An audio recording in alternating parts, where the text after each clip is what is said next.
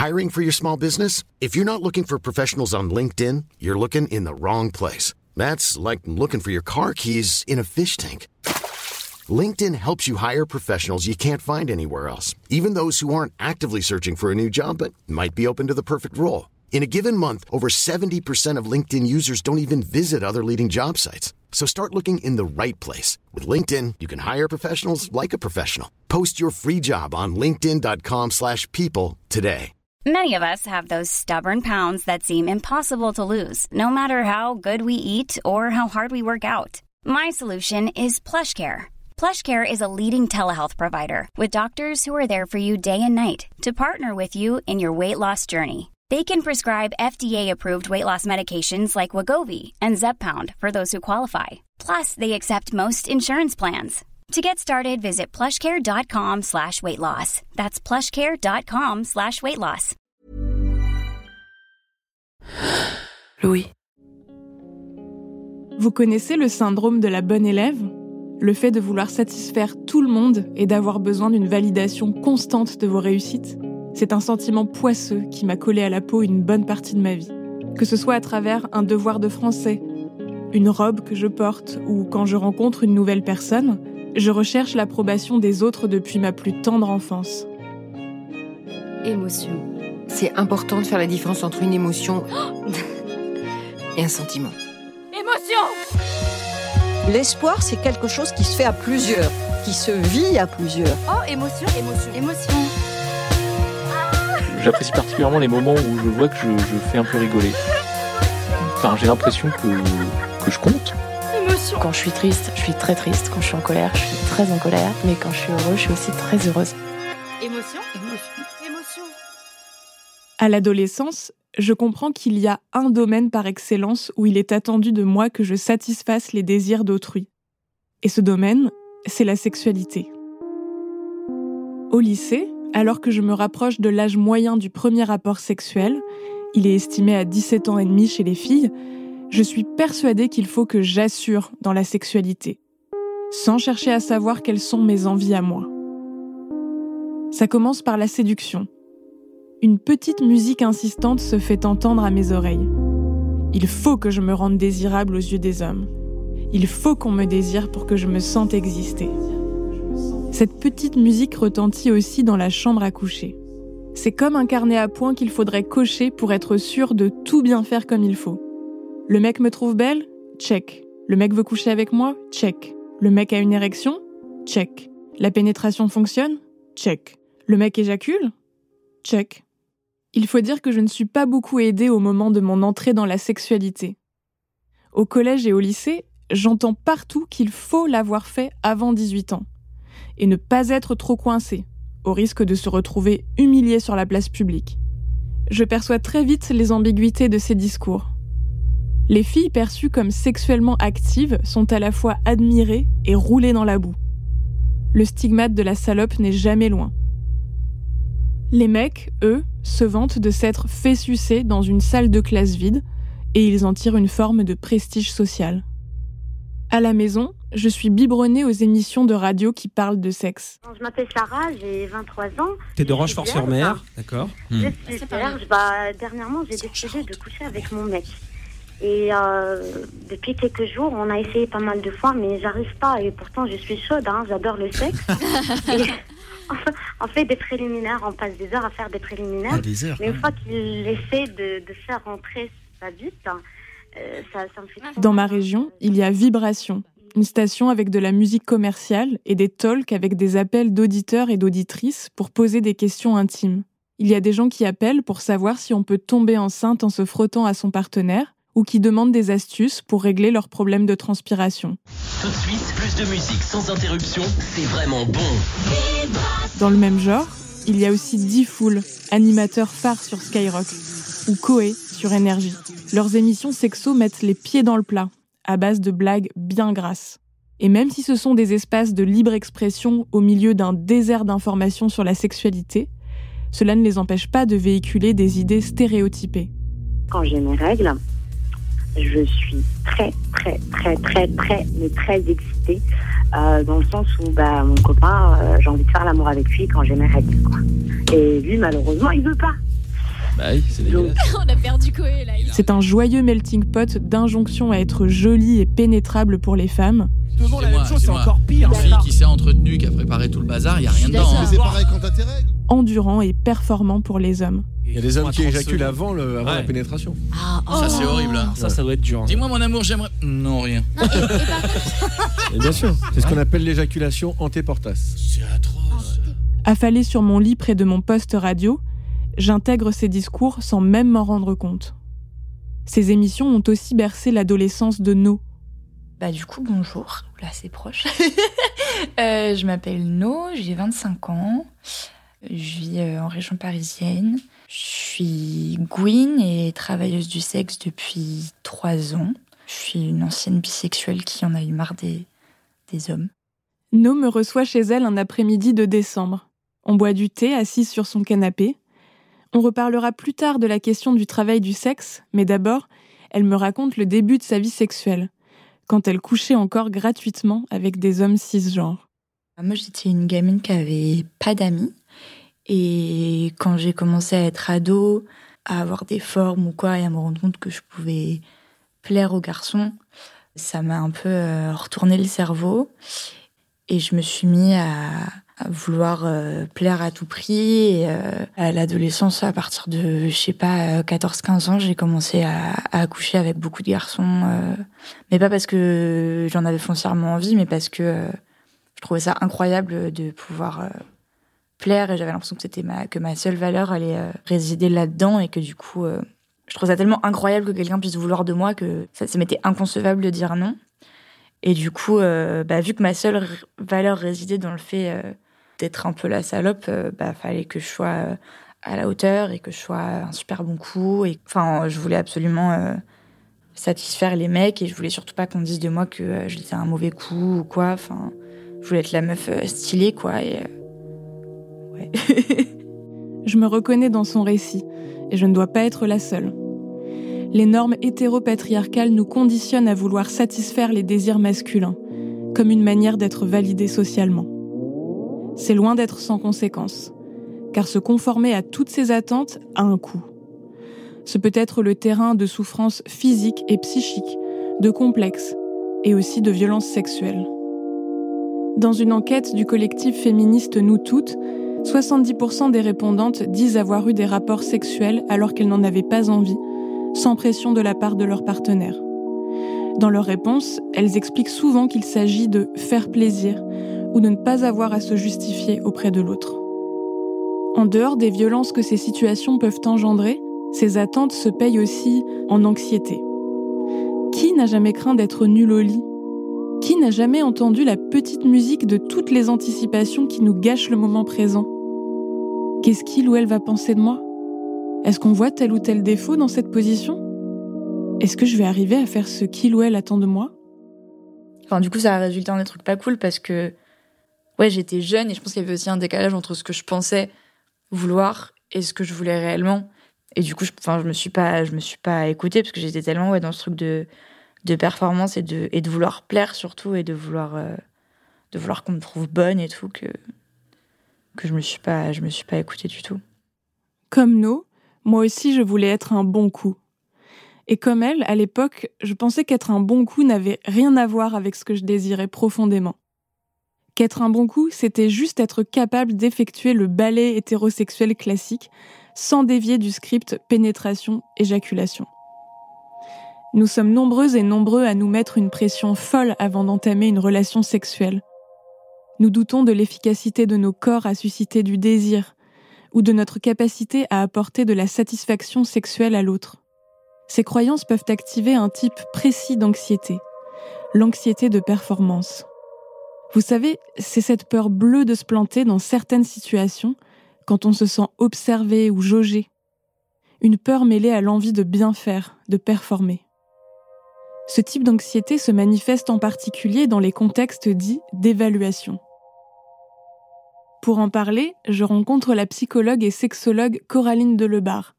Elle exerce à Paris et elle a une approche féministe et inclusive des sexualités LGBT.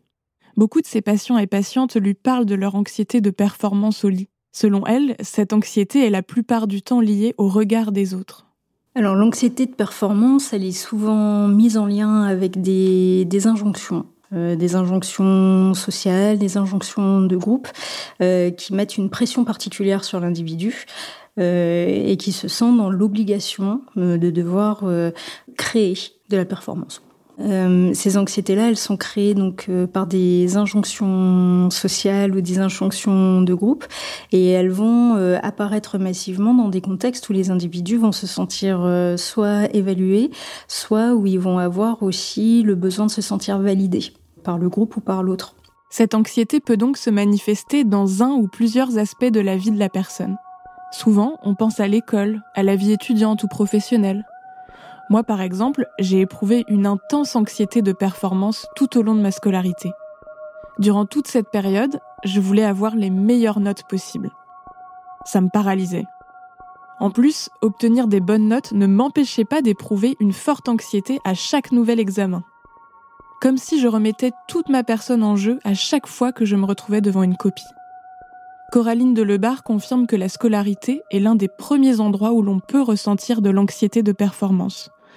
Mais cette émotion peut aussi apparaître dans d'autres contextes.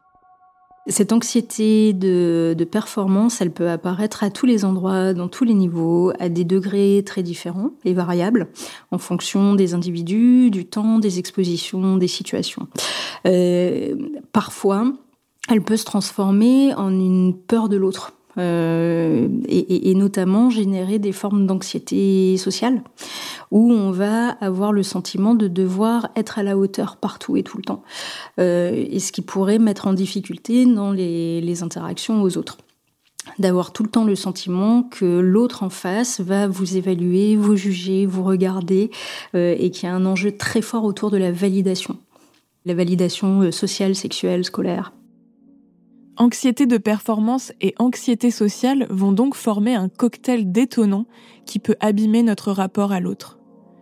Mon anxiété de performance s'est prolongée dans ma sexualité, avec toujours cette envie de satisfaire autrui et de marquer des bons points. Comme le syndrome de la bonne élève m'a fait craindre les passages au tableau ou les examens sur table, l'anxiété de performance dans le domaine de la sexualité m'a filé quelques sueurs froides au moment du passage à l'acte car pour certaines personnes, le sexe est tout aussi intimidant et stressant que de parler en public.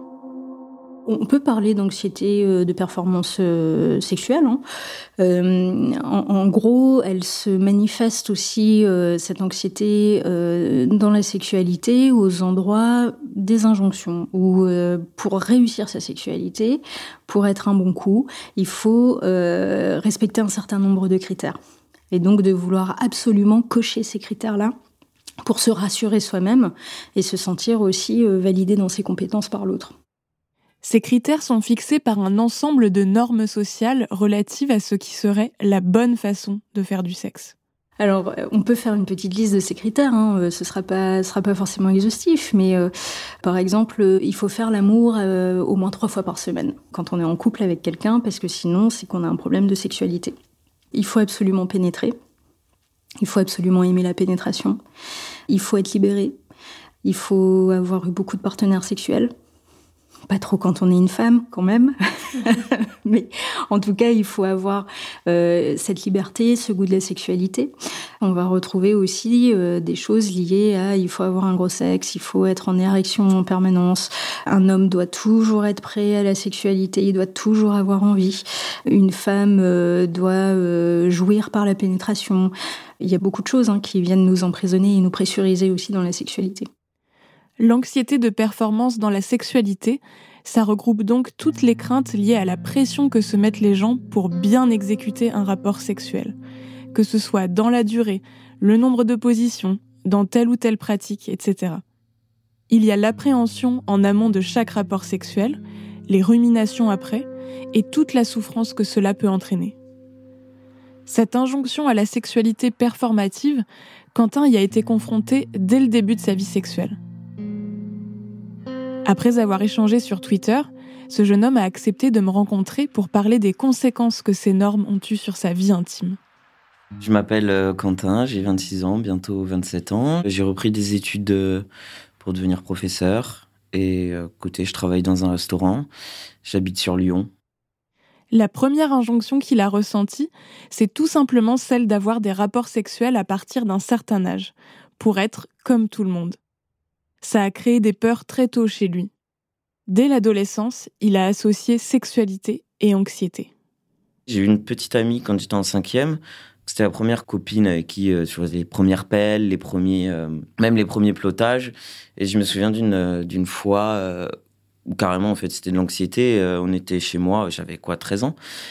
Et elle, sa main se dirigeait vers mon, mon entrejambe et je me souviens encore maintenant de la, de la repousser par crainte, euh, ou simplement par peur d'être nul ou par peur de ne pas savoir comment faire.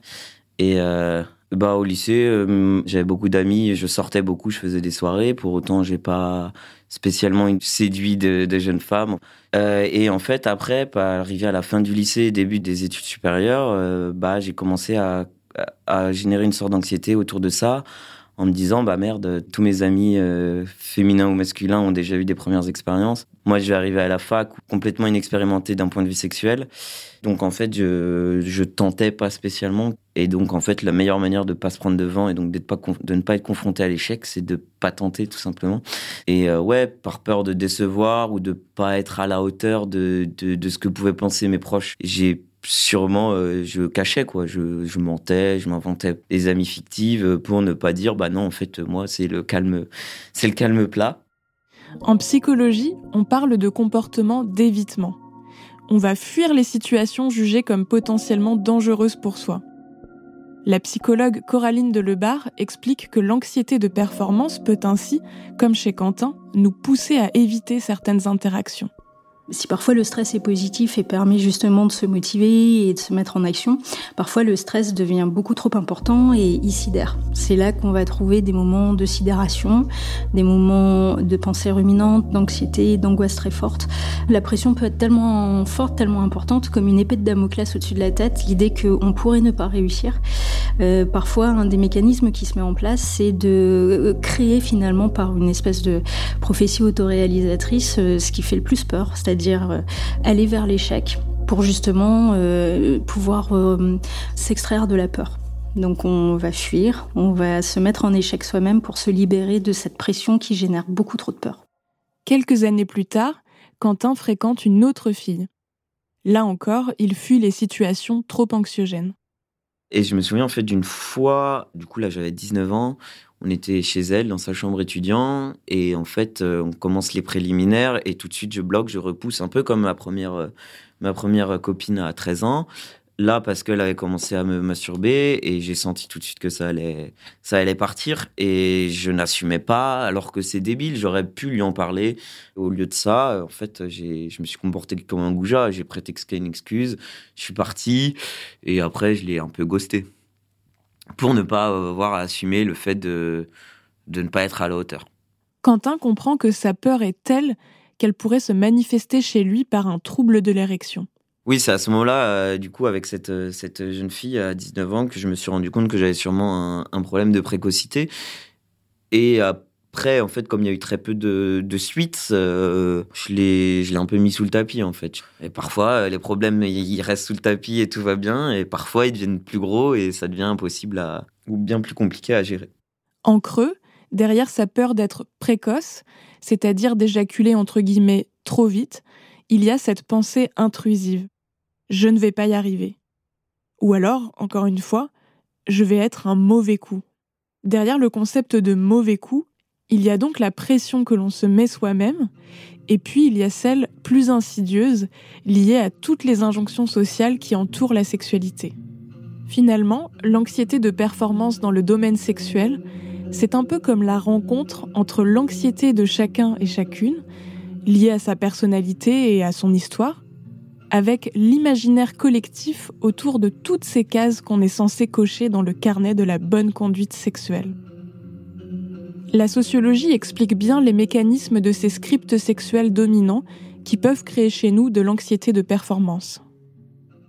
Je pense qu'il faut dire en introduction que le terme de performance, il n'est pas si euh, fréquent dans les propos des jeunes. Par contre, ils vont parler de la pression qu'ils avaient à savoir faire telle ou telle chose.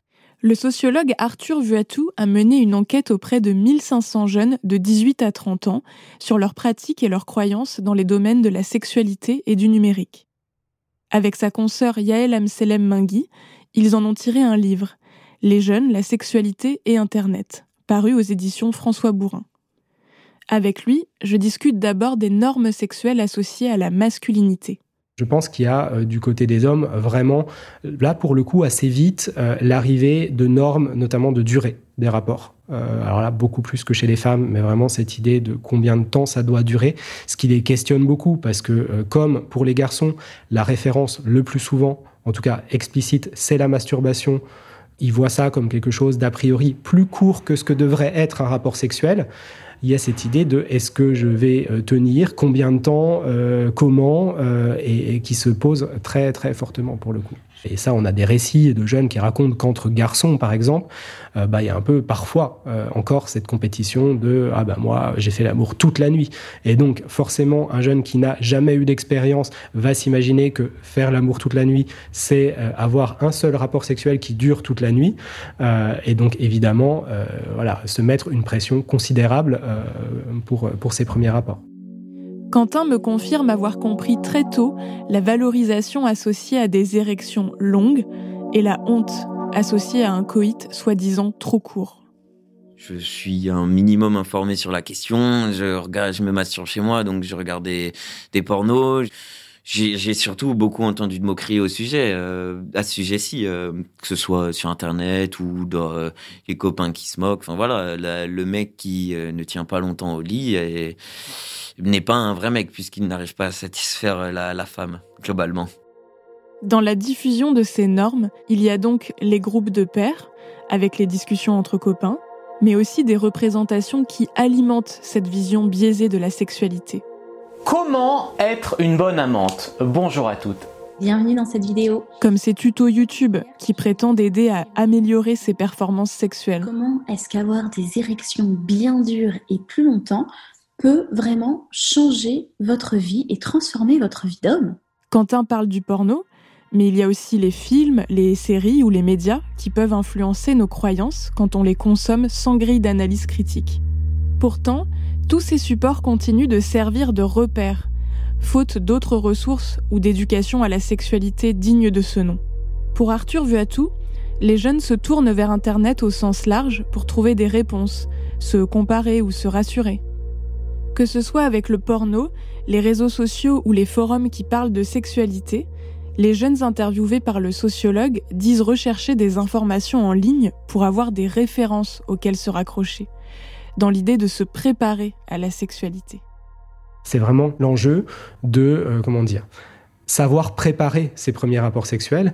On a vu notamment des jeunes nous dire j'ai regardé du porno quand j'avais 14 ans, quand j'avais 15 ans, parce que je savais que j'allais avoir mes premiers rapports sexuels et je voulais être sûr de savoir comment faire, comment bien faire, dans quel ordre faire les choses, dans quel, etc.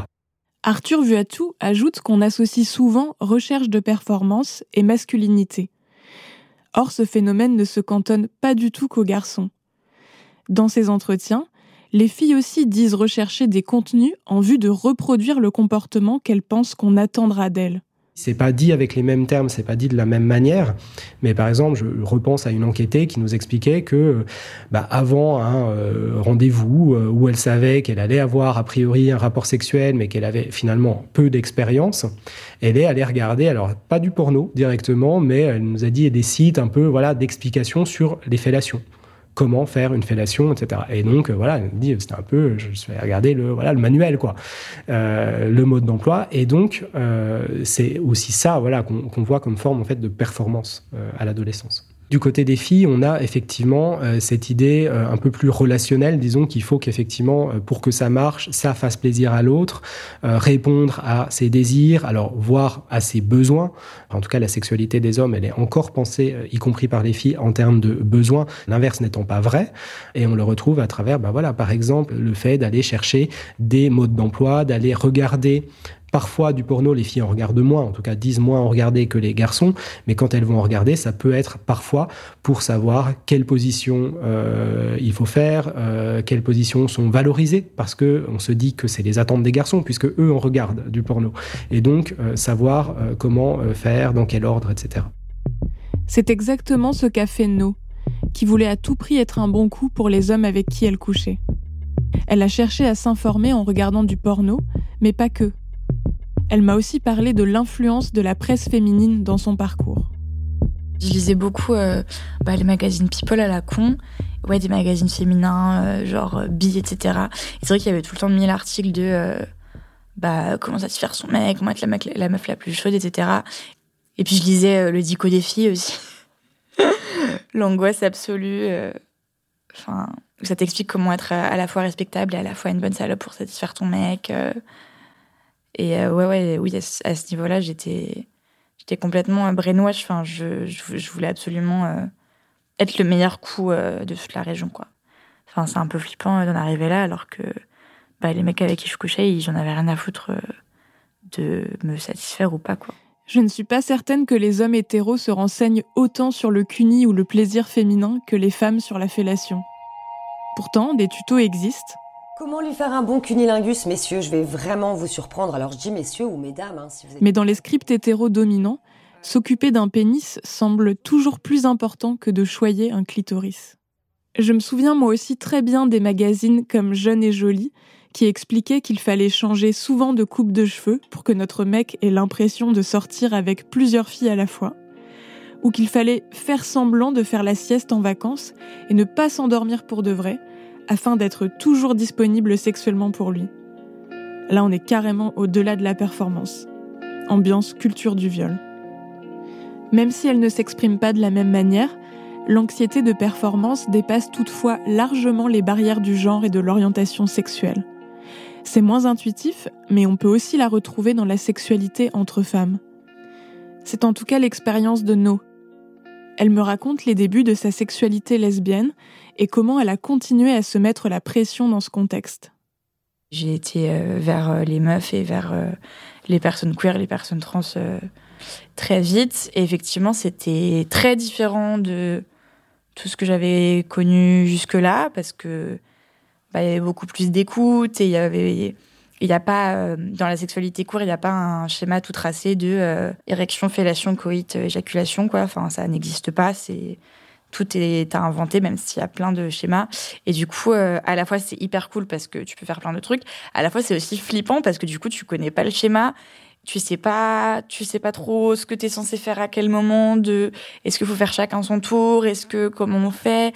Et puis pour le coup euh, j'avais beaucoup moins regardé de porn euh, queer du coup je j'avais pas de modèle enfin mais j'ai toujours hein, euh, je sais pas peur de faire mal peur de mal faire euh, peur de du, coup pas être un bon coup parce que je me dis bon bah les mecs c'est bon euh, j'ai compris comment ça marchait je, sais faire jouer un mec mais comment comment tu comment tu donnes du plaisir à une à une meuf et comment toi tu trouves ton plaisir et c'est tellement différent que c'était quoi complètement un autre truc à à redécouvrir à appréhender Dans ce cas, ce n'est plus tant le poids des scripts sexuels traditionnels qui entre en ligne de compte, mais plutôt le manque de représentation et l'invisibilisation des sexualités non hétéros. Au début, l'anxiété de No persiste et elle continue à vouloir performer dans sa sexualité. Et j'ai retrouvé ce truc de performance euh, qu'il y avait dans, l'hétérosexualité. Je dirais en moins toxique parce que je suis tombée sur des gens beaucoup plus bienveillants. Mais euh, il y a aussi ce truc euh, dans les milieux Gwyn euh, de ouais, j'ai fait jouer trois fois, machin. Il y a quand même cette course à, au plaisir absolu. Et il y a beaucoup d'injonctions. Et même, en fait, ne serait-ce que l'injonction au cul, parce que le, le sexe est omniprésent dans les milieux queer. Parce que la plupart des milieux, des espaces, en fait, de retrouvailles queer, ça va être bah, des fêtes, des soirées, euh, des sex parties, euh, des, projections de, films de cul. Enfin, on est très, très créatif euh, dans les sexualités, ce qui. Enfin, c'est tellement une, revendication et une fierté parce qu'effectivement, euh, bah, c'est, important d'en parler et c'est à cause de ça qu'on, se fait emmerder par les autres. Mais du coup, enfin, il y a une espèce d'obligation au cul tout le temps et, il faut baiser beaucoup, et ouais, il faut que ce soit mieux que le sexe hétéro, et il faut que ce soit trop bien, parce que euh, le sexe lesbien, on a dit que c'était toujours trop bien. Sauf que, bah non, en fait, ça dépend des partenaires, ça dépend de ton mood, ça dépend de, de plein de choses. Et puis, enfin, en fait, c'est pas grave de faire du cul euh, moyen. La psychologue et sexologue Coraline Delebar accueille de nombreuses personnes LGBT dans son cabinet.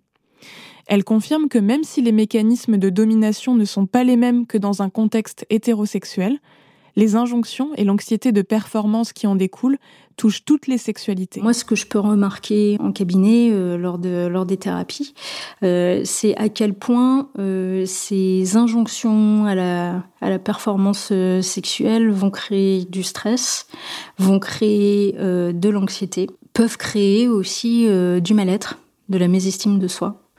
Et dans certains cas, ça peut aussi déborder un peu plus sur la validation qu'on a à pouvoir euh, se sentir appartenir aussi à un groupe. Que ce soit se sentir homme, se sentir femme, euh, appartenir au groupe de, euh, des gays, des lesbiennes, enfin, parce que chaque micro-groupe va aussi créer des injonctions spécifiques et particulières. Donc ça dépasse la question de la sexualité, ça vient aussi toucher la question identitaire et le sentiment d'appartenance être un, une bonne personne queer, être une bonne personne euh, euh, militante et féministe, ce serait avoir envie tout le temps, ce serait être capable euh, de désirer tout le temps, de pouvoir avoir de nombreux ou nombreuses partenaires, d'être en couple ouvert, voire en polyamour. Et ça, c'est la théorie. Mais dans la pratique, c'est pas toujours si évident à tenir que ça. Et le souci, c'est que sous prétexte de la déconstruction de certaines normes, on en reconstruit d'autres qui peuvent être tout aussi enfermantes et qui peuvent être tout aussi difficiles à tenir euh, pour les gens qui sont concernés. Les injonctions vont être différentes en fonction des, groupes, mais elles vont toutes avoir finalement le même, impact. Hein. Euh, que ce soit je dois être euh, une bombe sexuelle pour plaire à mon mec, que ce soit je couche avec une femme et donc il faut que je jouisse absolument et à tout prix et que je la fasse jouir absolument et à tout prix parce qu'on est censé être les mêmes et se connaître. Le problème, explique Coraline Delebar, c'est que plus on va se focaliser sur ce qu'on doit réussir à faire, moins on a de chances d'y arriver. Elle reprend l'exemple de l'érection chez les hommes cisgenres. C'est quelque chose qu'on peut retrouver aussi, par exemple, dans la pression à maintenir des érections euh, euh, pendant longtemps.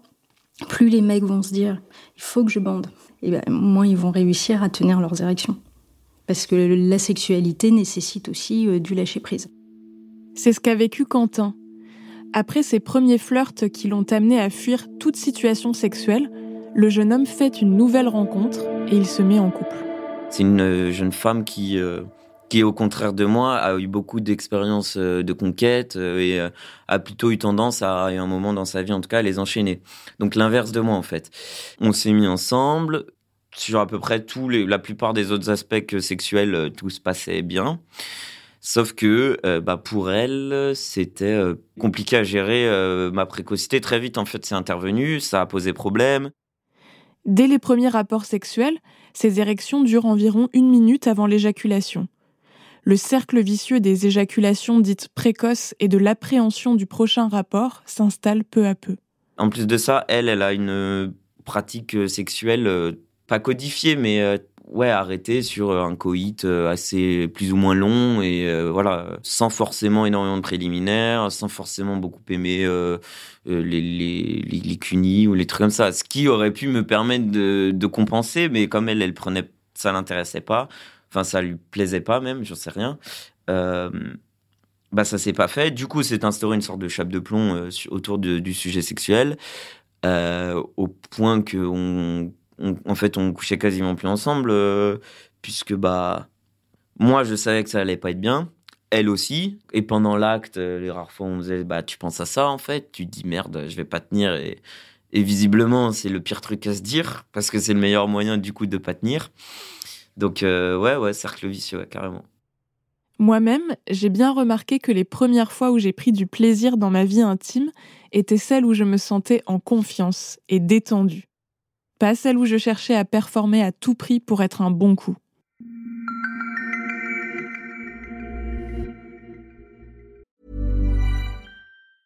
Hiring for your small business? If you're not looking for professionals on LinkedIn, you're looking in the wrong place. That's like looking for your car keys in a fish tank. LinkedIn helps you hire professionals you can't find anywhere else, even those who aren't actively searching for a new job but might be open to the perfect role. In a given month, over 70% of LinkedIn users don't even visit other leading job sites. So start looking in the right place. With LinkedIn, you can hire professionals like a professional. Post your free job on linkedin.com/people slash people today.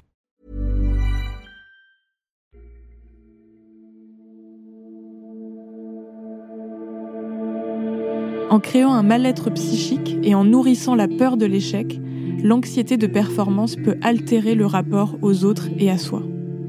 Si on trouve qu'une interaction sexuelle se passe mal et que cela nous inquiète pour les prochaines, on peut ressentir de la peur à chaque fois qu'on se retrouve dans un contexte sexuel, qui va venir réactiver notre anxiété.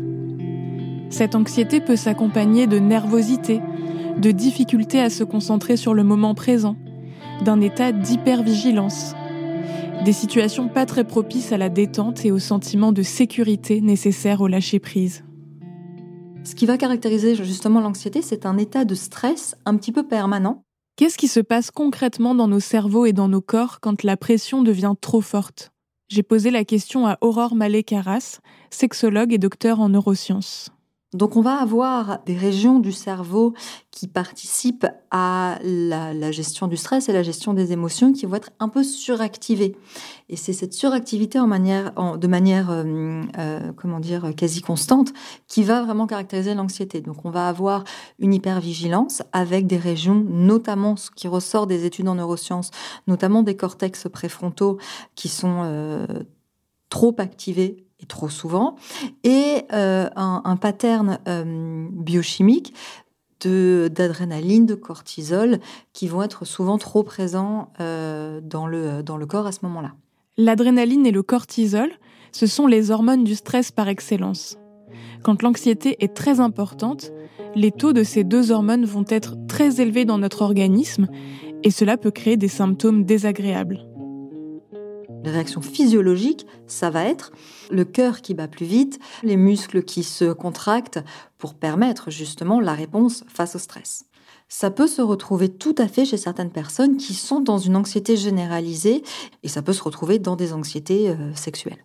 Dans le panel de symptômes qu'on peut avoir, on peut avoir beaucoup de choses ce qu'on va retrouver le plus, ça va être vraiment une espèce de crispation euh, physique. Et c'est très embêtant, notamment pour les rapports sexuels, parce que le sang qui doit aller normalement dans les régions pelviennes, pour l'homme et pour la femme, vont se retrouver ailleurs. Donc soit dans la tête, parce qu'on est trop en train de cogiter, de se dire, bon, bah, il faut que je fasse ci, il faut que je fasse ça, etc., mais aussi dans les muscles. On va avoir des choses un peu plus euh, handicapantes, pénalisantes, de type de maux de ventre l'estomac qui se noue. Euh, chez certaines personnes, ça peut se traduire par euh, limite des nausées. Donc ça, ça peut être vraiment pénalisant pour l'acte sexuel. En plus des nausées ou de la tension musculaire, certaines personnes peuvent faire des crises d'angoisse. De quoi continuer à alimenter allègrement le cercle vicieux de la peur. Le problème, explique Aurore Mallet-Carras, c'est qu'en plus de créer des symptômes physiques pas très sympas, ce cocktail hormonal va empêcher la désinhibition qui permet en temps normal de ressentir de l'excitation et du plaisir. Qu'on ait un pénis ou un clitoris, c'est le même principe. En fait, de manière générale, euh, on a des noyaux thalamiques, donc dans une région du cerveau, qui envoient toujours un signal d'érection d'afflux sanguin. Donc de base, on est toujours en érection, sauf que clairement, on voit qu'on ne l'est pas. Et pourquoi est-ce qu'on n'est pas tout le temps? C'est qu'on a des régions préfrontales qui inhibent ce signal. Lors euh, de l'excitation, ce qui permet l'érection, c'est ce qu'on appelle une levée d'inhibition. C'est un principe fondamental en physiologie. Cette levée d'inhibition permet en fait de répondre facilement à la demande. Euh, en fait, c'est un peu on, lâche les chevaux euh, tout d'un coup. Sauf que les régions qui sont impliquées dans cette levée d'inhibition, c'est les mêmes qui sont impliquées dans les réponses anxieuses. Et c'est quand on est dans cette injonction de performance à la sexualité, bah, en fait, ces régions sont hyperactives et on n'arrive pas à avoir cette levée d'inhibition et donc on n'arrive pas à avoir cette excitation. Et on commence à paniquer encore plus. Et là, on va installer un cercle vicieux déjà sur le moment, mais ce cercle vicieux peut se mettre euh, aussi euh, dans le temps avec une anticipation grandissante des rapports sexuels. À terme, cette mécanique de l'anxiété décrite par la neuroscientifique peut créer certains troubles sexuels, comme les dyspareunies, les douleurs à la pénétration, ou encore les troubles de l'érection. Dans le cas de Quentin, ces troubles ont créé de la souffrance et de la tristesse dans sa relation amoureuse. Sa copine a fini par le quitter en lui expliquant que la situation ne lui convenait pas. Mais donc le sexe avait une part euh, peut-être, euh, enfin même sûrement plus importante que, que pour moi. Donc euh, moi je lui jette même pas la pierre en fait parce que je comprends totalement sa position. Enfin si pour elle le sexe est si important et que je la satisfaisais pas, même si ça m'a peiné sur le coup, je comprends l'issue de la relation. Donc je voulais pas la forcer à déconstruire ça sous prétexte que moi euh, je pouvais pas lui amener. En tout cas, moi, je voulais pas lui imposer de changer ça ou de forcément euh, essayer d'autres trucs euh, pour qu'on. Mais peut-être qu'on aurait dû. hein. Peut-être elle aussi, d'ailleurs, reconnaît. euh, Pour être honnête, elle, elle reconnaît aussi que elle n'a pas été capable de me proposer ou de d'essayer autre chose. Et voilà, c'est la vie. En fait, on n'était juste pas fait pour être ensemble. Comme c'était ma première vraie histoire, clairement, je me sentais comme une merde. Parce que je voyais qu'elle m'aimait, je l'aimais, et j'étais incapable euh, d'accomplir ce, euh, ce qui est censé être accompli quand on s'aime. Comme quand deux êtres s'aiment, euh, bah, voilà, à moins d'être asexuel, ce qui n'était pas son cas et ce qui n'est pas le mien, je pense pas. Quand on s'aime, on est censé faire l'amour. Je sens que le sujet est encore douloureux pour lui, car sa rupture est récente. Quentin m'explique qu'il s'est justement mis en quête de conseils pour mieux vivre sa sexualité après cette épreuve. Je ne pense pas qu'il existe de recette miracle pour tenir une érection, ni pour être un super bon coup. Je ne crois pas non plus au manuel de développement personnel, ni au tuto YouTube pour répondre à ce genre d'interrogation. Je pense que la question qui se pose à présent est plutôt comment apprivoiser cette anxiété de performance sexuelle? Comment vivre avec et lui donner moins de prise sur nos psychés et sur nos corps? Dans son essai Désirer à tout prix, l'auteur et militant féministe trans Talma Desta parle du regard pathologisant qu'on pose sur nos sexualités. On parle de troubles et de dysfonctionnements sexuels qui sous-entendent que l'on est cassé si l'on ne suit pas le carnet à point du bon petit soldat de la sexualité.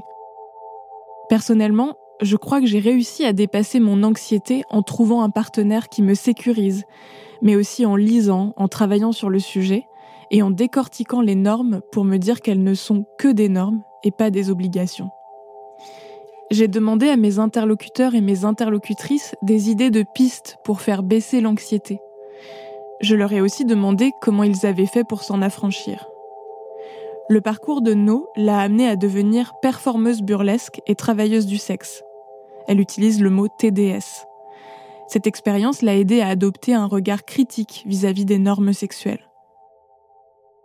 Bah justement, je pense que le TDS m'a beaucoup aidé à, à relativiser sur tout ça. Donc moi, j'ai commencé du coup euh, avec l'escorting il y a un peu plus de trois ans. Et euh, bah, ça a commencé euh, bah, parce que j'avais besoin d'argent et que j'avais des copines qui faisaient ça.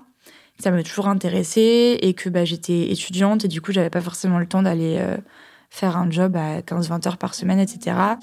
Quand, quand j'ai fait mon premier client, j'ai grave flippé machin, mais j'ai fait mon premier client, j'ai fait Ah, c'était que ça. Dans un premier temps, dans ce cadre particulier où le sexe est tarifé, No est encore préoccupée par l'idée d'être un bon coup, comme pour justifier l'argent qu'elle reçoit. Elle se dit que si ces hommes payent pour de la sexualité avec elle, elle se doit de leur offrir une prestation inoubliable. Puis elle se détache de cette pensée en constatant que ses clients sont assez prévisibles. Et ouais, au début, j'étais, dans un flip et j'étais dans un non, mais attends, si je deviens pute, ça veut dire que faut que je sois un super bon coup, faut que je sois euh, euh, giga bonne, euh, faut que j'accepte euh, plein de pratiques que j'ai pas envie, enfin, faut que j'accepte d'avoir mal, enfin, faut que je devienne une machine de guerre euh, du cul, quoi. C'était un peu euh, l'image euh, que j'avais de ça. Et en fait, en, en commençant à taper, bah, je me suis rendu compte que pas du tout. Mais mes clients n'étant que des mecs hétéros, euh, en fait, euh, la plupart, c'est très, très classique pour le coup, eux, ils ont vraiment tous le même schéma et, et c'est bon, j'ai assez pratiqué pour connaître, quoi. Et ça, me- ça me fait marrer de médiocrité et d'absence de, de fantaisie. Enfin, C'est quoi qu'ils veulent? Bah, pff, la, la performance euh, de euh, la nana euh, qui adore le cul, euh, qui est hyper wild, machin, et puis qui va les sucer longtemps, leur disant qu'ils sont beaux, qu'ils sont sexy, puis qui réclament leur bite, et puis qui, qui jouit très fort au bout de deux allers-retours. No découvre que si des clients se tournent vers la travailleuse du sexe qu'elle est, c'est aussi parce qu'eux-mêmes souffrent d'anxiété de performance sexuelle. Eux aussi, ils sont, ils sont angoissés. Enfin, le nombre de clients qui, veulent que je les rassure sur la taille de leur bite euh, et qui veulent te donner du plaisir, etc. Mais en fait, euh, non, tu me donneras pas de plaisir, Michel. Enfin, je, t'as 50 ans, euh, t'as une haleine pourrie et des, ongles de pied euh, dégueulasses. Je veux dire, je, n'ai pas envie que tu, que tu me procures du plaisir. J'ai envie de prendre ton argent, de rentrer chez moi. Donc, euh, je pense que les clients sont encore plus dans la performance euh, sexuelle que moi, finalement. Enfin, ça m'arrive aussi régulièrement d'avoir euh, soit des mecs qui bandent pas, soit des mecs euh, qui jouissent très vite, etc. Mais enfin, moi, j'en ai rien à faire, quoi. Enfin, de toute manière, je suis payée pareil. Mais justement, eux, le fait de payer, je pense que. Ils ont toujours cette force de la performance, mais ils ont conscience que c'est moins grave et que je suis moins euh, déçue parce que je retire quand même quelque chose de, de cet échange. Selon elle, même si ses clients peuvent éprouver de l'anxiété, le cadre tarifé permet aussi de relâcher la pression. S'ils ne remplissent pas le cahier des charges de la bonne baise, ils auront au moins compensé avec leur porte-monnaie. Finalement, c'est aussi ce cadre de la sexualité payante qui a aidé No à prendre du recul par rapport à l'injonction à être le meilleur coup possible. Justement, il y avait un truc hyper gratifiant aussi quand j'ai commencé, enfin genre euh, de dire que t'es tellement désirable qu'il y a des gens qui vont payer pour avoir accès à ça, et du coup ça m'a un peu euh, pas soigné, mais dans le sens où bah maintenant c'est bon, j'ai conscience que j'étais désirable et qu'il y a des gens qui me trouvent sexy, et du coup j'ai fait la paix avec ça, et du coup euh, maintenant bah genre, quand je quand je fais du sexe dans ma sexualité intime, ben j'ai envie que ça soit un bon moment pour les deux et j'essaye d'être autant à l'écoute de ma ou mon partenaire que de moi-même quoi. Alors qu'avant j'étais focalisée euh, uniquement sur l'autre. Mais au moins j'ai compris que bah, c'était pas normal entre guillemets, que c'était un travail et que du coup bah, tout le tout le travail de, de care et de et de ouais d'attention à l'autre et de euh, vouloir lui faire plaisir et lui faire jouer et se concentrer uniquement sur l'autre, bah je le fais encore mais je suis payée pour. Ce nouveau regard sur le sexe l'a poussée à avoir plus de bienveillance envers elle-même et à être à l'écoute de ses désirs dans sa vie privée. Ça a changé ma sexualité dans le sens où euh, je baise uniquement quand j'en ai vraiment envie et je me force plus du tout euh, pour faire plaisir ou par pression ou quoi. Et du coup, je sais plus ce qui me plaît et que des fois, en fait, bah, juste avoir envie que quelqu'un me roule des grosses pelles pendant que je me branle avec mes mains ou avec des objets. Enfin, il y a toujours des schémas qui se reproduisent.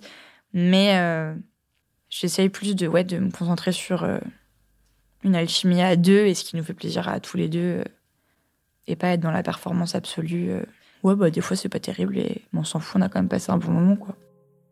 Et si finalement, être un bon coup était une définition subjective qui varie d'une personne à l'autre?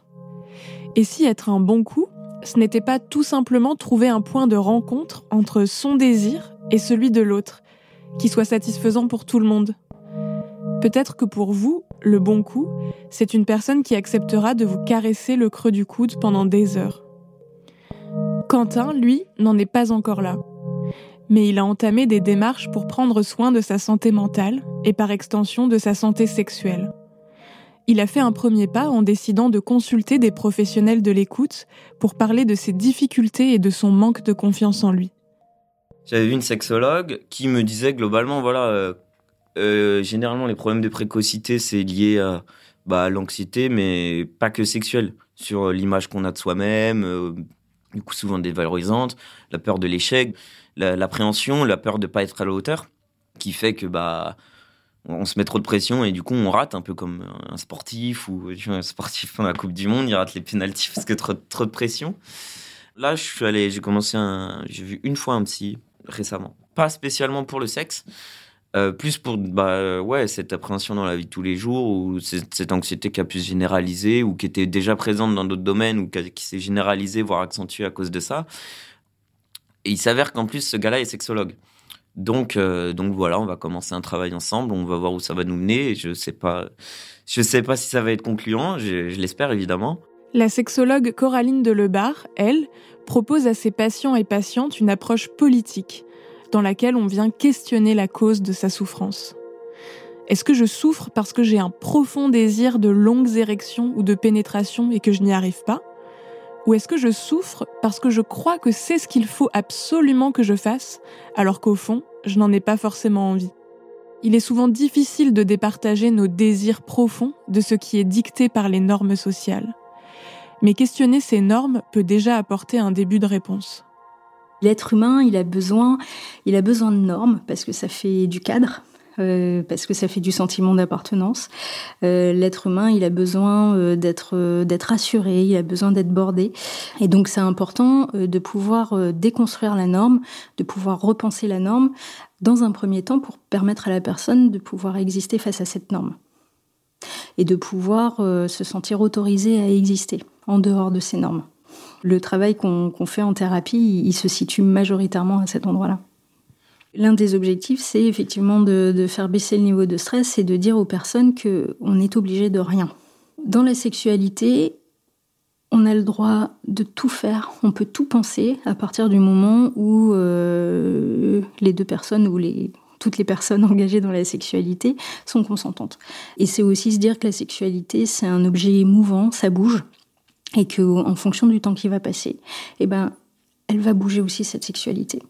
Pour faire baisser l'anxiété, Coraline Delebarre pense, comme Quentin, qu'une première étape est tout simplement d'en parler.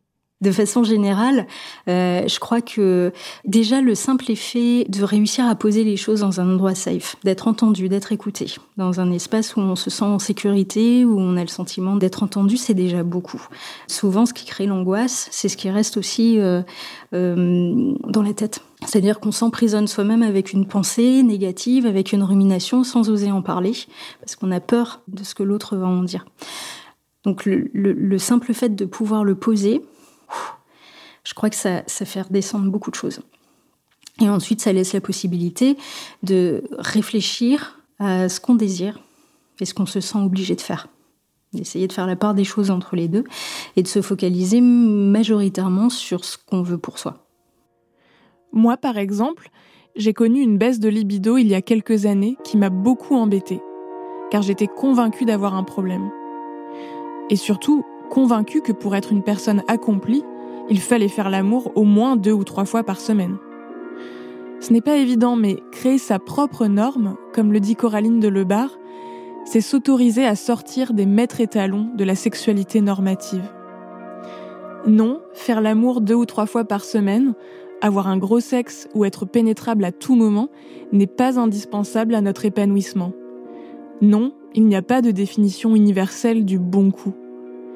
Non, ce n'est pas aux autres de vous dicter ce que vous êtes censé faire ou désirer. Je ne dis pas que c'est simple de s'extraire de la norme, loin de là. Mais en en parlant avec des personnes de confiance, en se documentant, en s'écoutant, on peut tenter de faire baisser cette petite musique qui nous dit ce qu'on devrait faire pour pousser à plein volume la petite voix de son désir à soi.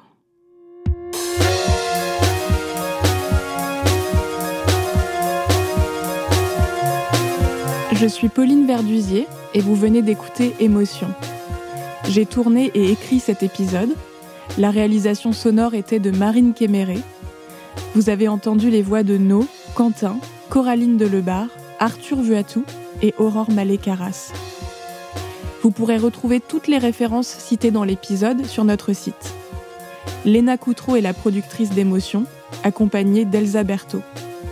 Si vous avez aimé cet épisode, n'hésitez pas à écouter Sommes-nous maîtres de nos désirs ou encore D'où vient notre besoin de plaire aux autres? Deux épisodes d'émotion qui parlent d'anxiété sociale et de sexualité. Merci pour votre écoute. Retrouvez Émotion un lundi sur deux, là où vous aimez écouter vos podcasts.